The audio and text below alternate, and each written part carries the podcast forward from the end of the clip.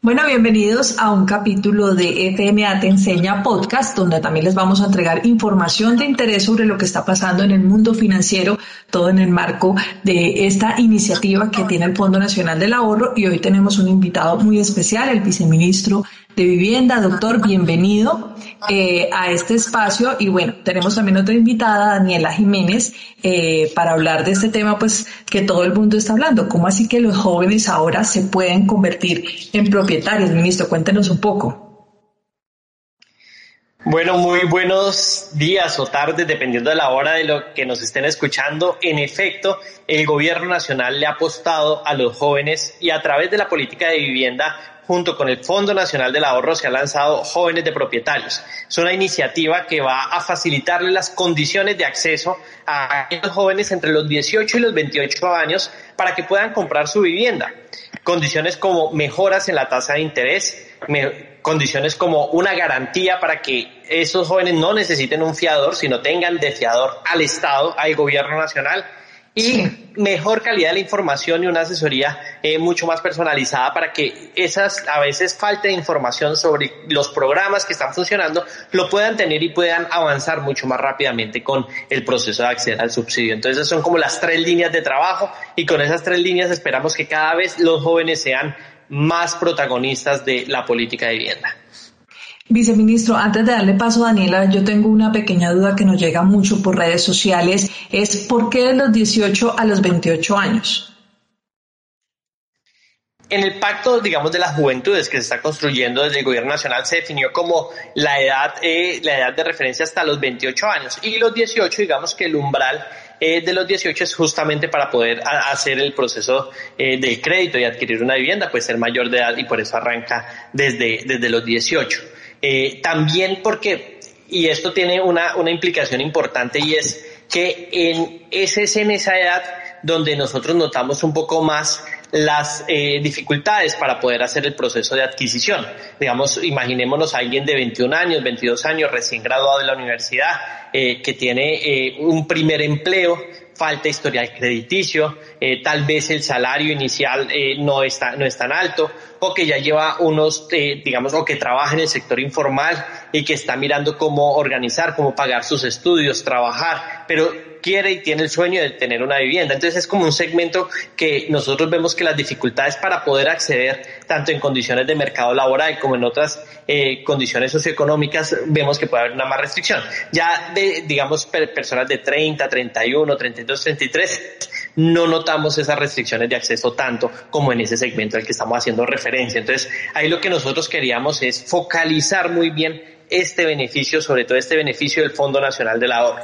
El resto de, personas igual pueden acceder a nuestros subsidios. Eh, ahorita sí que más adelante ya detallamos un poco cómo esta política, eh, estos jóvenes de propietarios también está articulada con los subsidios del gobierno nacional. Entonces, si una persona tiene 30, 35 años, pues por supuesto va a poder adquirir una vivienda con los subsidios del gobierno nacional, pero pues en este caso sí ya no sería con jóvenes de propietarios. Perfecto. Bueno, Dani, todo tuyo el viceministro.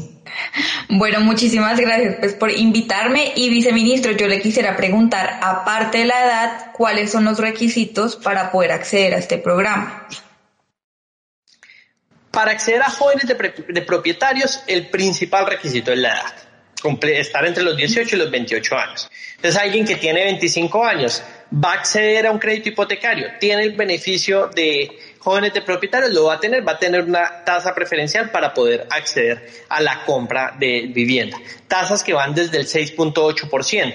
Quiere decir que es una reducción en todos los segmentos, digamos, que tiene el fondo y en los distintos eh, tipos de créditos que va otorgando, va a haber, no, va, a va a notar una reducción en su, en su tasa de interés. Ahora, esto que eh, no quiere decir que para acceder a los subsidios adicionales del gobierno nacional, ahí sí toca cumplir unos requisitos para vivienda de interés social. Por ejemplo, ¿cuáles son esos requisitos para acceder a los subsidios de vivienda de interés social? Son tres requisitos. Requisito número uno, no tener vivienda. Eh, nosotros como, pues, como ministerio le vamos a dar subsidio a alguien que no tenga una vivienda. Segundo requisito, no haber recibido un subsidio de vivienda. Si una persona ya recibió un subsidio de vivienda, pues no va a poder recibir otro subsidio de vivienda. Tercer requisito, ganar menos de cuatro salarios mínimos. Ese es el cuarto requisito. Si alguien gana menos de cuatro salarios mínimos, va a poder acceder a los subsidios. Entonces, cuando uno junta el efecto de los subsidios del gobierno nacional con la reducción de tasas de jóvenes de propietarios, esa mezcla ese es lo que hace que se faciliten bastante las condiciones de acceso a una vivienda por parte de los jóvenes y ahí es donde uno ve una reducción significativa en el valor de la cuota.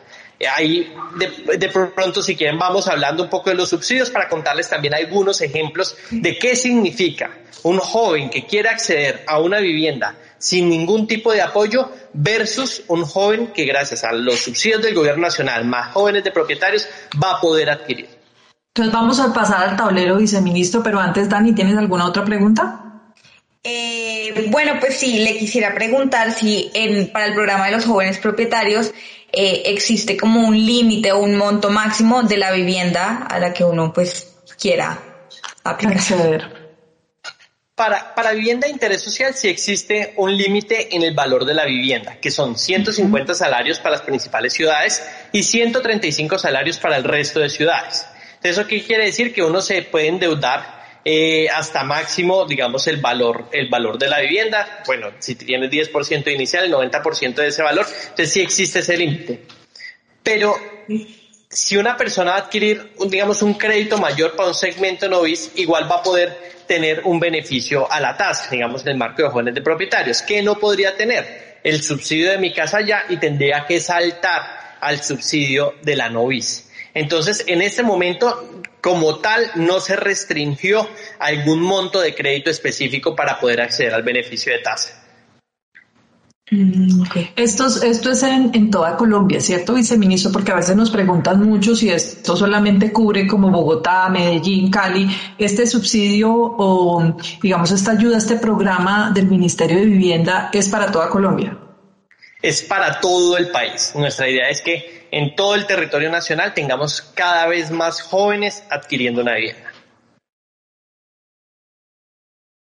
Bueno, yo creo que ahora sí entremos en materia del tema de subsidios, que también es un tema muy importante para, para todas nuestras audiencias que nos preguntan muchísimo. En el Fondo Nacional del Ahorro nosotros no otorgamos los subsidios, pero siempre trabajamos de la mano con el Ministerio de Vivienda, eh, pues para que las personas que lleguen a financiar su casa tengan esta facilidad. Viceministro, eh, ¿qué son esos subsidios? Si es cierto que existen, hay todavía mucho mito alrededor de ellos, ¿no? Que se cobran el gobierno por acceder a estos subsidios, que es muy difícil, que es solamente para, para determinadas personas. Cuéntenos un poco más eh, de estos subsidios, viceministro.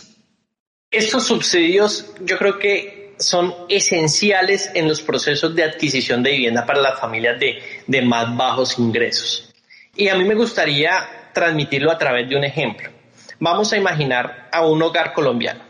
Uno, eh, unos ingresos mensuales puede ser cerca del salario mínimo, tal vez un poquito más, un millón de pesos. Sí. Eh, un, una, un hogar eh, que gana un millón de pesos, uno dice, bueno, con todos los gastos generales que debe realizar, ¿cuál puede ser la capacidad mensual de ahorro?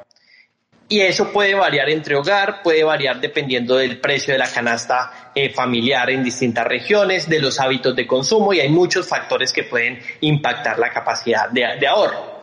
Pero si uno dice va a ahorrar 100 mil pesos o 200 mil pesos, sabemos que es un esfuerzo financiero importante, porque además es una familia que viene pagando un arriendo, que tiene otros gastos. De hecho, yo creo que sería un ahorro significativo eh, entre 100 mil y los 200 mil pesos.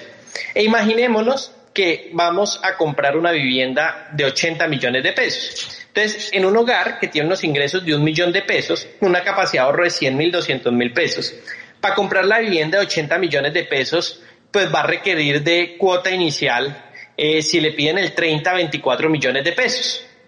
Entonces, para, para ahorrar 24 millones de pesos, de a 100 mil pesos, 100 mil en 100 mil pesos, va a requerir 20 años para poder tener lo de la cuota inicial.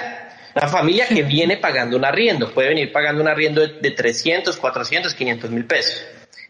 20 años se va a requerir. Supongamos que tiene una capacidad de ahorro grande, 200 mil pesos. Va a requerir 10 años para poder tener lo de la cuota inicial.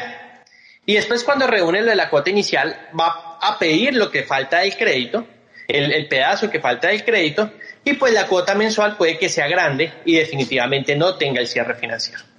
¿Qué son los subsidios del gobierno nacional? Digamos, para esta familia que gana menos de dos salarios mínimos. Es que el gobierno de entrada le da 27 millones de pesos. Entonces, esa espera de 20 años pasa a ser espera de cero. Ya tienen de la cuota inicial. De pronto le piden dos milloncitos o un millón, como algo para, para completar un poco la cuota inicial, pero en términos generales ya le está dándole la cuota inicial. Pero también, ¿qué significa? Que Aparte de eso, el valor del crédito, en este caso, en nuestro caso que supongamos que si tiene 3 millones, sería 30 millones, una deuda de 50 millones, en la tasa de interés el gobierno le va a dar 4 puntos porcentuales. Es decir, que si la tasa es del 10%, ya la tasa no es del 10, sino del 6%. Eso en plata, ¿cuánto es? Puede ser más o menos unos 130 mil pesos a la cuota. Quiere decir que si la cuota era 400 mil pesos, la cuota le va a quedar en 270 mil pesos. Entonces, este hogar que tenía unos ingresos de un millón de pesos, que le tocaba ahorrar de 100 a 200 mil pesos para en 20 años, de 10 a 20 años, poder cumplir el sueño de tener una vivienda propia, lo va a poder hacer ya y va a poder sustituir el pago de su arriendo por el pago de la cuota de su vivienda. Y es por eso que ese, ese mecanismo, eh, las familias cada vez lo están demandando más. Por eso es que hemos llegado a los récords de asignación de subsidios. Eh, cada mes estamos logrando muy buenos números y es porque es una gran oferta de valor para los hogares colombianos. Entonces, ese es eh, el, el, subsidio de mi casa ya, 27 millones a la cuota inicial y 4 puntos a la tasa de interés para aquellas familias que ganan menos de dos salarios. Para las familias que ganan entre 2 a 4 salarios mínimos, son 17 millones a la cuota inicial, 4 puntos a la tasa de interés. Y ese sería el, el beneficio a la, a la, a la tasa, digamos, ese sería el beneficio que se tendría en el caso de, de los que ganan de 2 a 4. ¿Y es fácil acceder a estos subsidios? Es muy fácil porque, primero, no requiere intermediarios, no requiere llenar formularios ante el ministerio, no requiere eh, eh, hacer, digamos, participar en, sorteos, de pronto que digan, oiga, tenemos cupos limitados, entonces unos sí se lo ganaron, otros no. Mm, digamos, no es un proceso aleatorio, sino es hogar que cumpla con los tres requisitos, no tener casa, no haber recibido un subsidio y eh, ganar menos de cuatro salarios mínimos, por derecho va a tener acceso a su subsidio. Entonces, es tan así que como tú bien lo decías, tú decías, mira, el Fondo Nacional del Ahorro no da los subsidios, o sea, no, no hace el proceso de otorgación, pero alguien que vaya a comprar, que vaya a pedir un crédito con subsidio, prácticamente no tiene que hacer mayor cosa adicional, hacer lo mismo, ir al Fondo Nacional, acercarse a la oficina, solicitar su crédito, pedir subsidio y ya está. Eso es todo lo que tiene que hacer eh, eh, una familia. Entonces, en, en, el proceso también del trámite es muy sencillo. Y de hecho ya también lo que hemos logrado es que a medida en que cada vez vamos otorgando subsidios y más subsidios, tanto las entidades financieras, los intermediarios financieros como los constructores van haciendo los procesos mucho más eficientes y eso nos sirve a nosotros para justamente poder otorgar una mayor cantidad de subsidios. Viceministro, y yo le quisiera preguntar, eh, si uno no conoce mucho sobre el tema de subsidios, ¿cómo puedo saber cuál es el indicado para mí o para mi familia? Es chévere porque es solo uno. Si yo gano menos de dos salarios mínimos, digamos, gano un salario medio, recibo 27 millones a la inicial, cuatro puntos a la tasa de interés. Si gano tres salarios mínimos, algo así como dos millones setecientos, entonces recibo 17 millones a la inicial y 4 puntos a la tasa de interés.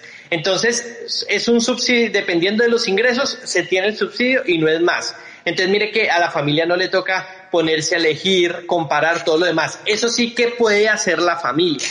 La familia elige con cuál constructora, cuál proyecto, cuál vivienda quiere comprar y con cuál intermediario financiero que quiere operar. Puede ser con Fondo Nacional del Ahorro, puede ser con cualquier otra entidad financiera. Eso es una decisión del hogar. Nosotros no interferimos en esas decisiones que toma el hogar. Si al hogar le gustó una casa más chiquita pero mejor ubicada, eso es decisión del hogar. Si le gustó de pronto un poco más alejada del centro de la ciudad pero más grande y mejores espacios, listo, esa fue la decisión del hogar. Entonces nosotros no interferimos en la decisión que tome el hogar.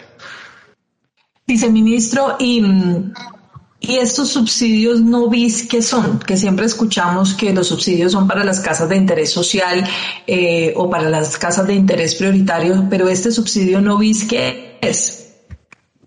Entonces, el subsidio no bis es para Ese es el marco de un programa de reactivación económica que se lanzó en mayo del año pasado. señor presidente dijo vamos a tener 200 mil subsidios, 100 mil para la vivienda de interés social, que fue lo que acabamos de hablar, y 100 mil para los que están en un rango entre ese mayor valor de la vida, 150 salarios, y 500 salarios o 450 millones. Ahí cómo funciona el subsidio, también funciona muy fácil y es uno se acerca a la entidad financiera y le dicen, mire, para comprar esa casa a usted le toca una cuota de un millón trescientos porque son viviendas de mayor valor, entonces las cuotas son más caras. Millón trescientos o millón y medio.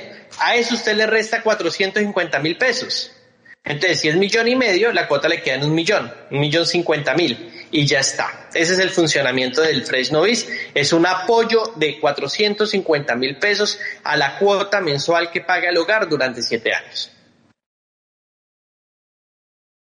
Viceministro, ¿y quiénes son, o sea, los que otorgan estos subsidios? ¿O uno se dirige a la constructora o por medio de las cajas de compensación, también pues el Fondo Nacional del Ahorro, ¿cómo es? Es lo interesante. O sea, el que hace, el que otorga el subsidio como tal, digamos que el acto administrativo, pues eso sale del Ministerio de Vivienda y en el caso del Fred Novis eso es una compensación del Banco de la República, recursos del Ministerio de Hacienda y ese es como el mecanismo. Pero lo interesante es que la familia no tiene que hacer una solicitud de subsidio por separado, ni tiene que hacer nada de eso, simplemente elige su vivienda, se acerca o al Fondo Nacional del Ahorro o a cualquier otra entidad financiera, dice, oiga, mire, yo quiero comprar esta casa, entonces coloquemos un ejemplo. Una casa de 200 millones, tiene el 60 de la inicial. Entonces llega al, Fondo Nacional del Ahorro, llega a, una entidad y dice, oiga, mire, yo ya tengo 60 de la inicial, voy a comprar esta casa, me faltan 140, ¿cuánto me queda la cuota? Y le dice el, le dice el banco, mire, la cuota le queda en millón y medio, pero con el Fresh Novice pues le va a quedar en millón cincuenta durante siete años. Automáticamente recibe entonces, y automáticamente cuando va a la entidad financiera o al Fondo Nacional del Ahorro, ahí le dicen, oye, ¿usted cumple o no cumple con los requisitos? Todo está sistematizado, todo está el información en el back que funciona muy bien para que la familia no, no enredemos a la familia, sino que para que la familia pueda tomar la, mejor decisión, sepa que cuáles subsidios puede acceder y lo haga ahí mismo. Perfecto, pues yo creo que, viceministro Carlos Ruiz, muchísimas gracias por su tiempo. Creo que vamos cerrando este podcast. No sé si quiera usted enviarle un mensaje, una recomendación a esos jóvenes que se quieren eh, proyectar y que quieren pues convertirse en propietarios. Claro que sí. Mire, y miren que sin ninguno de estos apoyos, para un crédito de 100 millones, la cuota es más o menos de un millón de pesos. Eh, si una, un hogar, un joven quisiera adquirir una vivienda sin ningún apoyo, le queda la cuota en un millón. Si nosotros sumamos el efecto de mi casa ya, de los subsidios, el efecto de jóvenes propietarios, la cuota es alrededor de entre 300 y 400 mil pesos. La reducción de casi el 70%, del 60 al 70% en el valor de la cuota mensual. Entonces yo creo que por estas, estas facilidades toca aprovecharlas. Es una gran oportunidad para adquirir una vivienda, para cumplir el sueño de tener una vivienda propia. Y el gobierno nacional está dispone, dispone de esos instrumentos para que justamente puedan hacer ese proceso de adquisición. Entonces la invitación es a conocer la oferta, elegir la vivienda, programarse para comprarla. Estos subsidios siguen hasta el próximo año. O sea, hay que programarse porque eh, uno entiende que no es una decisión de un día para otro, pero no importa. Eh, uno puede comprar una vivienda que de pronto se va a terminar en marzo del otro año, en junio del otro año puede ir haciendo un ahorro programado, puede, si no tiene cesantía, si no tiene empleo formal, lo puede hacer a través de un mecanismo de ahorro voluntario contractual. O sea, nosotros hemos visto si no tiene un fiador, el fiador puede ser el Fondo Nacional de Garantías, ahí tenemos también disponibles las garantías. Hemos visto como todas esas condiciones que de pronto pueden restringir el acceso a las viviendas para que justamente puedan acceder. Yo creo que hay muchas familias que lo están logrando, de hecho muchos jóvenes que actualmente lo están haciendo, pero la idea es que sean muchos más y que sean unos protagonistas de la política de vivienda. Claro que sí, viceministro. Muchísimas gracias por acompañarnos. Daniela, muchas gracias por tus preguntas y trasladar pues todas las dudas que tienen los jóvenes. Y bueno, esto fue EPNA Te Enseña Podcast. Eh, los esperamos en una próxima emisión. No olviden dejar sus comentarios en nuestra cajita de abajo y de nuevo a nuestros invitados, muchísimas gracias. Bueno, muchísimas gracias. Muchas gracias por invitarme. Bueno, chaitos. Chao. Chao, viceministro. Gracias.